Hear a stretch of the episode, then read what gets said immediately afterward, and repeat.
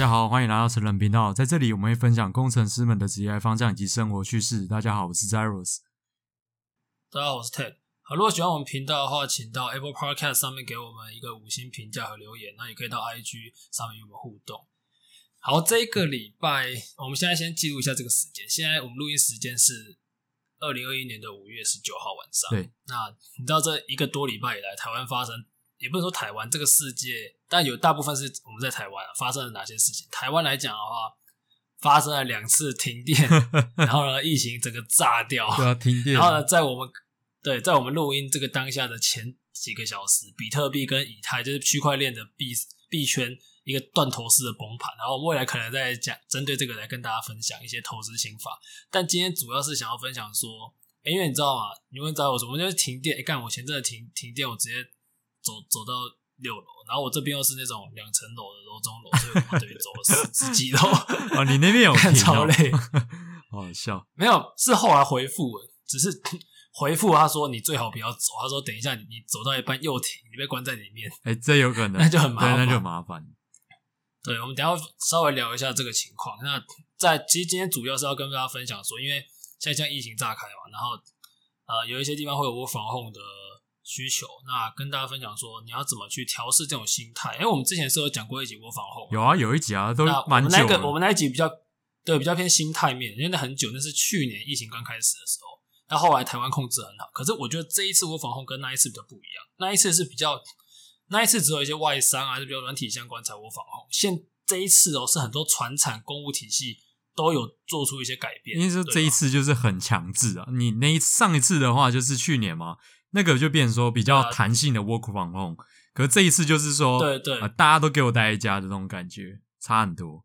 你知道现在连我同前同事他们的同他们的小孩幼稚园也要我也要那个 study from home 这样远端上课，对吧、啊？干幼稚园哎，啥小啊幼稚园，当然国中小啊高中这个不用讲。好了，只要是分享一些比较，今天是比较主要着重在分享一些实物面的，你要怎么去。在，因为现那个时候比较是分享一种心态，好像大家知道说哦，这个这个制度很好。那现在我相信很多人都遇到，那我们可以分享说你要怎么去进入工作状态，还是你要怎么做一些在家可以做运动等等。对对对。那我们来分享一下背景好了，嗯，就是这是什么时候？我们已经连续几天破一百一一两百例，是不是？我记得三四天吧，好像从上礼拜五嘛，对不对？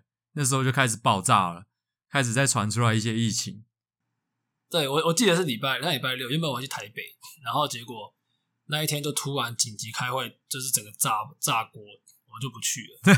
那对，到现在差不多，对，到他现在差不多这这么多天。那哎，你要跟大家分享那句话吗？对啊，他不是那个网络上有很红的一句话，他说：“看好了世界，我只示范一次。”可是下联是他下面一句话是：“等一下太黑了，我什么都看不到，因为在停电。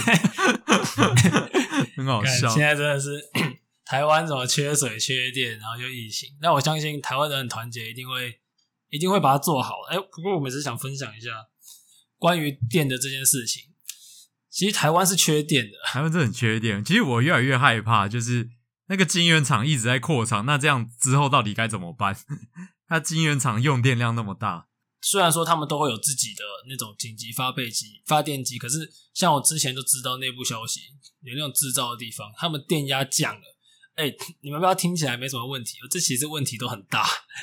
对对，那种制造这个问题是非常大。那当然，这个只是一个部分嘛。未来的更多的 电力的需求，也不是只是因为工厂。所以啊，核能不是核能的，核能是一个方式嘛。之前炒很久，那当然说现在炒绿能，只是你你现在台湾缺口这么大，大家可以想想看说，啊、呃。要马上补上，就是你的肺可能要先炸掉，这样，不然你没有其他方法补上嘛，对吧？你没有办法，也不知道怎么补，对，你不知道怎么补啊，就是、很困难啊，我也觉得很困难啊。现在的补法就是就是狂烧啊，还要怎么补法？那大家思考一下。那我们就不讲这个，因为这个议题讲到就会有点敏感。那 不过，对啊，除了电力问题，这个东西，当然我相信。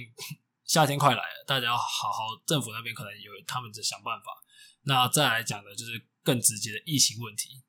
看最近我已经连续九餐还是十餐叫熊猫了，连续哦，连连续，那你很能吃诶，因为熊猫就是其实你会点的就那几件，然后你很容易吃腻。对啊，对啊，所以我我刚刚今天晚餐时候走出去了。对，那可 那你你那边的，你那边的，因为你在疫区嘛，所以 你要分享一下疫区的情况吗？对，我在疫区。其实其实其实大家都蛮自律的，就是都有戴口罩，然后大家都有外带，所以我觉得还行啊，而且。就是如果你没有戴眼镜的话，其实我蛮建议大家可以戴一个那个你做实验的那个护目镜。真假？其实蛮多人会戴的，真的真的真的，蛮多人戴那个走上街的，就是你要保护嘛，眼口鼻这个都要保护到。啊，你有戴吗？我我戴眼镜啊，所以我本身就还好，哦、就不用戴那个护目镜，只是就就可以感受到很大的差异。而且我觉得最麻烦的就是你去便利商店都要填，或者你去任何店家都要。填那个实名制的 QR code，那个算是蛮麻烦的，不过就是都要填，大概花个一分钟填一下。OK，那你不知道跟大家分享一下你的身体状况？干，我真的觉得很可怕，就是因为他那个前前面的那个症状跟一般的流感就是那么的相像，所以你根本不确定你身体不舒服是因为到底是因为武汉肺炎还是因为一般的流感。所以我就有去那个做快筛，他快筛他就是先拿一根棉花棒，然后插你的那个鼻孔，他插到很深的地方，就是你一定会流眼泪的那一种，然后你会很痛，然后他又再拿另外一根棉花棒往你的那个咽喉的地方再去那个采集，也都是很深，你就会觉得有一点点的不舒不舒服这样子。然后快筛的话其实还蛮快的，大概你等个半小时差不多就可以知道答案。可是快筛有一个坏处就是。它不是那么的准确，所以会有产生所谓的伪阴性嘛。所以如果你真的觉得还是身体不舒服的话，你可以去那个做 PCR，就是他们所说的那个什么核酸检测吧。其实蛮术语的啦，反正它 PCR 这个功能就是把你的病毒能量放大，然后放大之后他们比较好侦测嘛。所以这个就是蛮准的。只是 PCR 的话，我知道自费是蛮贵的，所以我自己是先去那种呃大医院去。看门诊，然后门诊你就跟他说：“哎，你觉得？因为我是真的有去疫区啊，就是我有去万华，我那时候真的有去万华，大概四月底的时候，所以他就说：哦，那要做个采检，这样，所以就是呃，我不用到自付，就是自费这个费用，所以就是直接用门诊，他就会帮我做裁剪。那 PCR 的话，是你通常要得到隔天，因为它比较久，隔天你才会有答案。可是他有答案是你有事。”他才会打给你，然后如果你没事的话，他就不会打给你这样啊。所以你要好好确认有没有未接电话。有时候多久会打给你嘛？就假设你一直都没收到的话，大概隔天啊，你隔天没收到，那就代表你应该是 OK 的。所以你明反正你有事，他一定会找到你。你明天你明天就会知道，是不是？你明对啊，我明天就会知道。好，如果明天就如果是海螺丝中奖的话，我们会另外再录一期。应该是不会啊，应该是没事啊。好，然后只是想跟大家说，不过这边。对，我这边跟大家就一个小建议，就是防疫保单的话，大家很怕，就赶快去保。而且蛮多防疫保单是直到这礼拜五，所以我们播的时候可能已经结束了。干，呃，对，我们播没有，我们播的时候可能是下个礼拜，不确定。反正我们 IG 上面可能会先叫大家去保啊，你要保就对。你听到这集的时候，可能已经来不及了，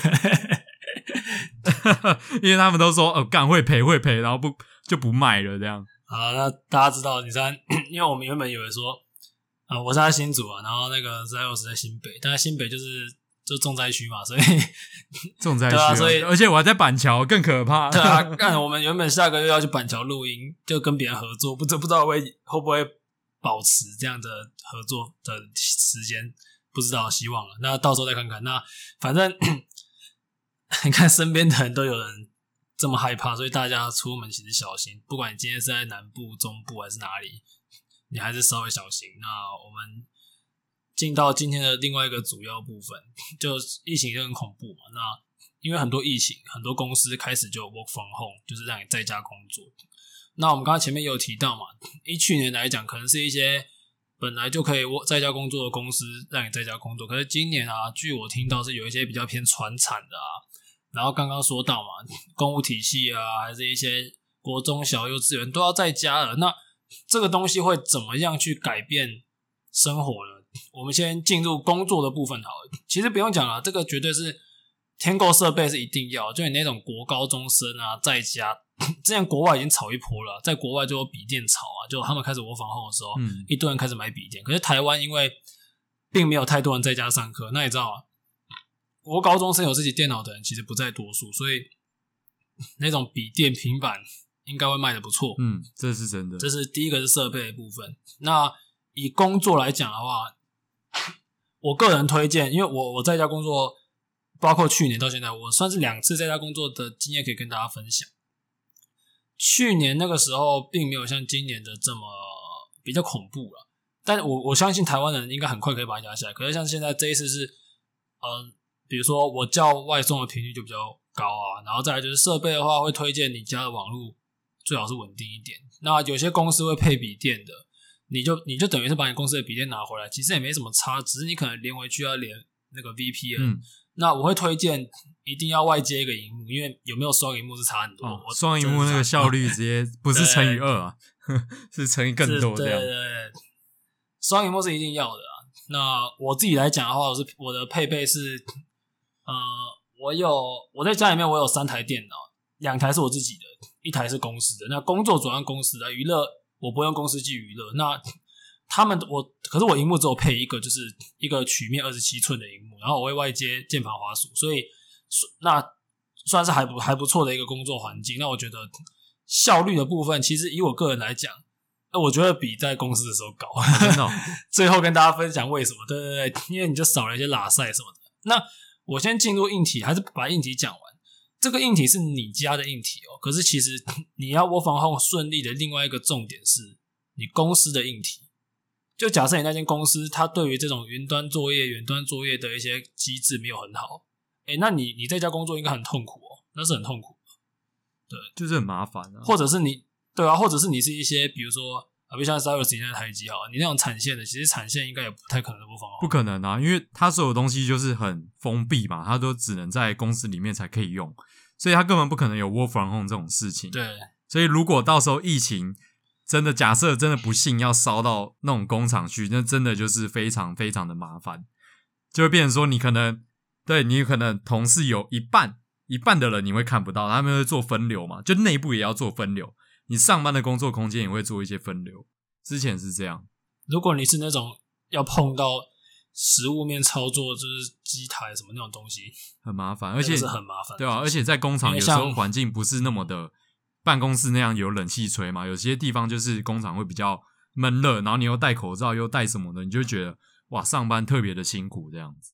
对，先跟大家指导一下。那像我来讲，我是做软体相关的嘛，所以就就其实还好，就算是环境算是还不错的，比较舒服一点。那可是刚刚讲到这些东西嘛，你看我们回顾一下，你家里面的设备，然后你可能会叫外送干嘛的，然后你的公司本身的系统。那它的系统，我现在说的不是只有说你是用硬体还是软体哦，这个系统应该是包含说，比如说你们公司的 server 稳不稳，你们公司的 VPN 建置好不好，你们公司的那种那种云就是云端作业软体，比如像大公司可能都是用什么 Office 三六五这种好不好，它就很大影响到你这间公司转型的顺畅程度。所以如果是在一些传产的公司，他们可能还是要这边赖来赖去，但事实上。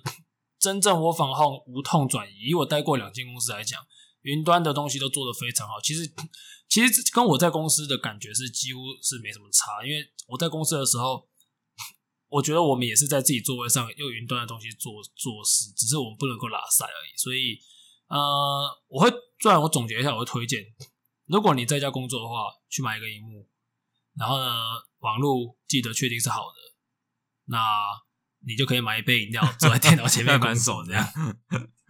对，对。那我们其实其大概有另外一部分是因为，像我们现在健身房也不能去嘛，所以你我们我以前就是上班完都会直接去健身房，那、啊、现在不能去就，就这个点我觉得比较麻烦。蔡老师你怎么看？哎、欸，这真的是我的痛哎、欸，因为我我几乎是那种天天去健身房的人，就想不到那一天，啪，他就说不能去健身房。我想说，哇，这该不会是我近期以内。最后一次去健身房的那一天吧，然后就觉得很可怕，就是你知道不能去健身房的人，然后你就很痛苦这样子。所以这边只能在家，就是那种徒手健身嘛，仰卧起坐、俯卧挺身，或者就是你可以去买那个弹力绳。这边弹力绳我就是我从当兵就是去有去买那个迪卡侬买那种，还有那种呃绿色啊、黄色、橘色那一种，就是十五公斤、二十五公斤的那种弹力绳。我那个还不错，我有我有被推荐，我有被 Zeros 推荐去买一条。对，我今天我今天我今天才买一条，可是他跟我说买十五公斤的，但我看那个上面的那个介绍说十五公斤给女生用，我就买二十五公斤的。他、啊、干，结果他说他说二十五公斤的太太重，对，十五十五公斤就蛮重了，就看你怎么用，是吗？其实是有方法可以让它变重，其实基本上十五公斤就真的蛮重，不会不会算很轻。好，不会很贵啊，两百十五公斤好像一九九而已，然后我买那个两百多，也没差多少钱，就是大家可以考虑一下。对啊，而且而且这个好处是就是它很万用，有些那是我当初在买嘛，比如说 Nike 那些都可能破千，可是它反而没那么实用，就是没那么万用，我觉得。反正迪卡侬那种便宜，然后 CP 值又高，比较好。那再来，你不是要推荐那个其他人在买那个吗？翘臀圈。哦，这个是我我的那个教练他推荐给我，他说现在的人都坐太久，所以你的那个后后大腿跟你的臀肌基本上跟废跟废物是差不多的。他说他说你可以买这个去稍微让你的，因为你坐很久的时候让你的臀部唤醒一下，你可以用它来做个小深蹲或者是横移之类的。那我是觉得还蛮不错，所以我也有买这个了。那然后再下一个是我弟有买的，就是那个那个叫什么，就是一个一个杆子嘛，挂在门上面，就是把那个墙壁锁紧，对对对，然后就可以练背，练那个单单杠那种单杠，对，单杠拉。对，然后这个一定要买，这这个真的不错，因为你徒手很难练背，你徒手很难很难有动作是可以练背。这个在家练背，这个单杠是一定要买。对对，而且这个这个这个都我们都我们都讲的是那个肌力训练啊。Uh, OK，所以如果是有氧的话，我觉得可以去 YouTube，你就打那个塔巴塔，就 T A B A T A，应该是这样拼，嗯、然后就会有那个，他会有一个正妹，然后再穿、哦、那个还需要瑜瑜伽垫啊，那这样还需要推荐大家去买个瑜伽垫。如果你要做这种的话，不是他那个女生就故意穿的特别辣，然后那个点阅率很好，所以你只要打这个就一定是他这样。对，我是说我是说，听众朋友最好去买个瑜伽垫啊，如果你要做这种的话。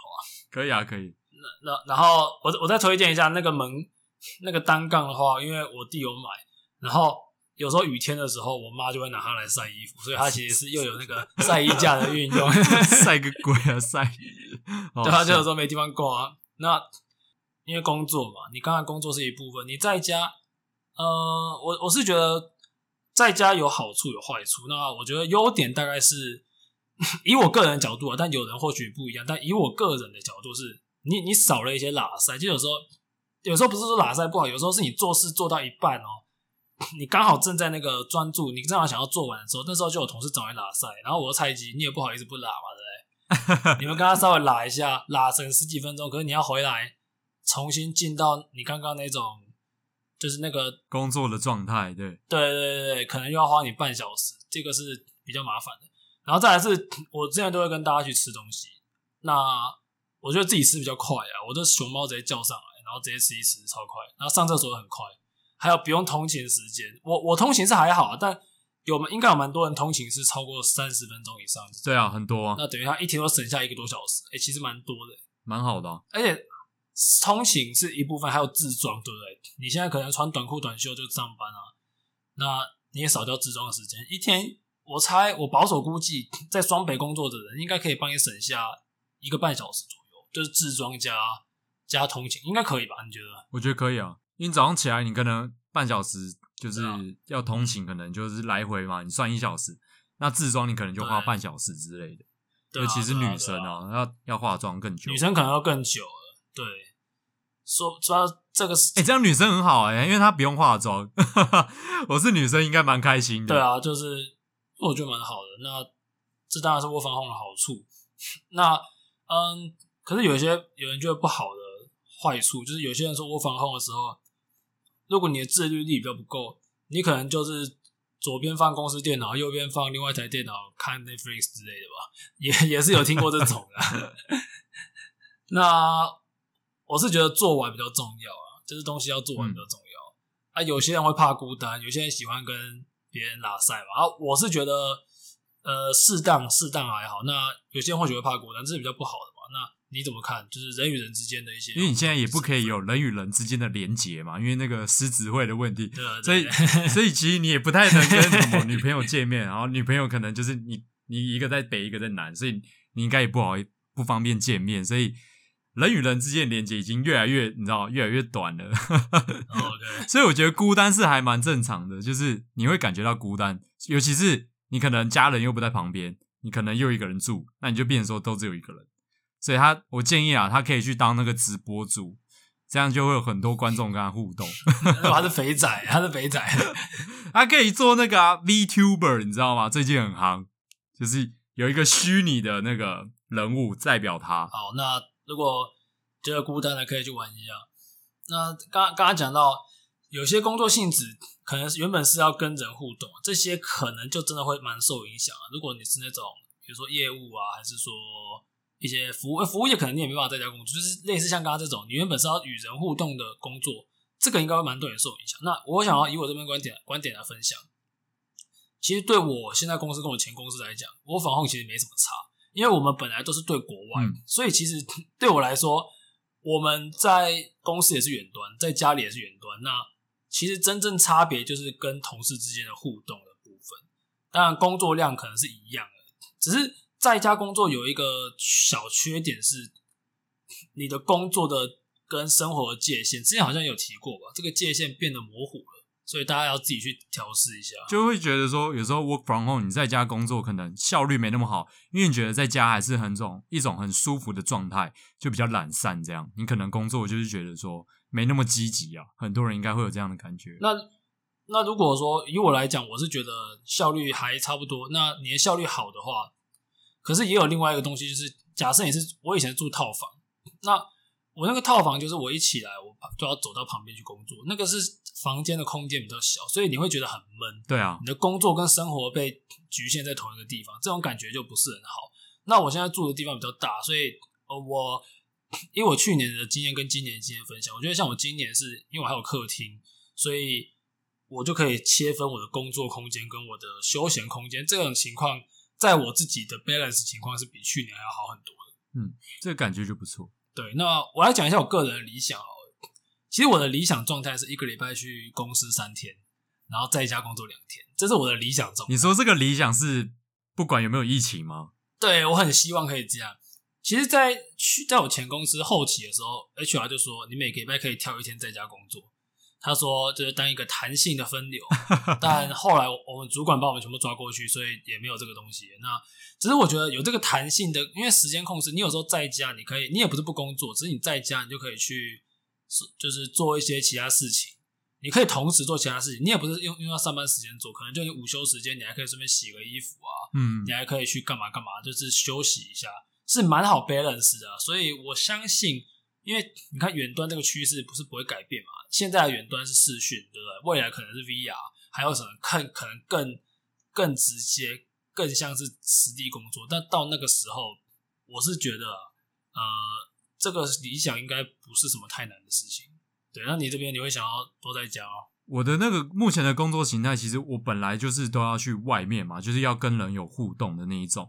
所以现在变成说不能有跟人有互动，那对我的工作形态是整个。大改变嘛，就是有一百八十度的那种改变，所以算是一个新的工作形态，所以一开始的效率肯定会比较差，而且大部分的这个环境，蛮多人应该是像我这样的，就是大家不一定是做软体业嘛，所以很多人是工厂之类的，所以他们的如果说传产那一类，对啊，真的就是你整个要改变嘛，然后你变成说你以前适用的那些方法都不能用，那到底什么时候可以解封，也是我们一直在想的嘛，大家大家到底什么时候？可以解除这个状态，然后回到原本的工作模式，又是一个问题。所以，其实像这一次的疫情就很考验一个公司它的脆弱性。就是你看这个疫情，如果它的数位转型有做好，其实它就可以很无缝的去接轨它的接下来工作。可是，像之去年疫情的时候，很多日本企业它其实没有那些云端系统，什么都没有建的比较不是那么多，所以他可能就突然觉得啊，干怎么办？那那就倒闭，就像刚刚 Cyrus 说的，也不会到倒闭，可是他就会经历过很多很多的阵痛。对啊，那或者是像一些好，比如说像 Google，啊他可能原本在家工作的人就一堆了，对他来说跟我没差，只是全部叫我去工作而已。那这个他就他就比较还好。可是我相信未来大家对于这样的一个形态的转变会越来越习惯，因为在我这一次，像我刚刚说的，我看到一些传产的朋友也开始有这样 work from home。那当你知道有些东西是不可逆的。当他们发现，哎，我好像在家工作跟在公司工作好像做的也差不多，那未来就会有越来越多人讨论说，是不是这样子比较能够去 balance 你的生活？嗯，也就是让大家了解一下。我觉得这是一个很随性的分享，因为毕竟疫情嘛，然后又经历过这样的东西，我会希望。呃，快点让这个疫情停止下来，大家没事不要出门。对，就戴口罩，不要当疫情的破口。那这一次疫情，我觉得可以带给很多一些还没有云端这种作业的公司，可以有一个新的机会，让他们去转型。没错。那今天如果大家有对 Work from Home 有什么样的呃想法或心得，都可以跟我们讨论哦。那今天节目就到这边，谢谢大家。好，谢谢大家，拜。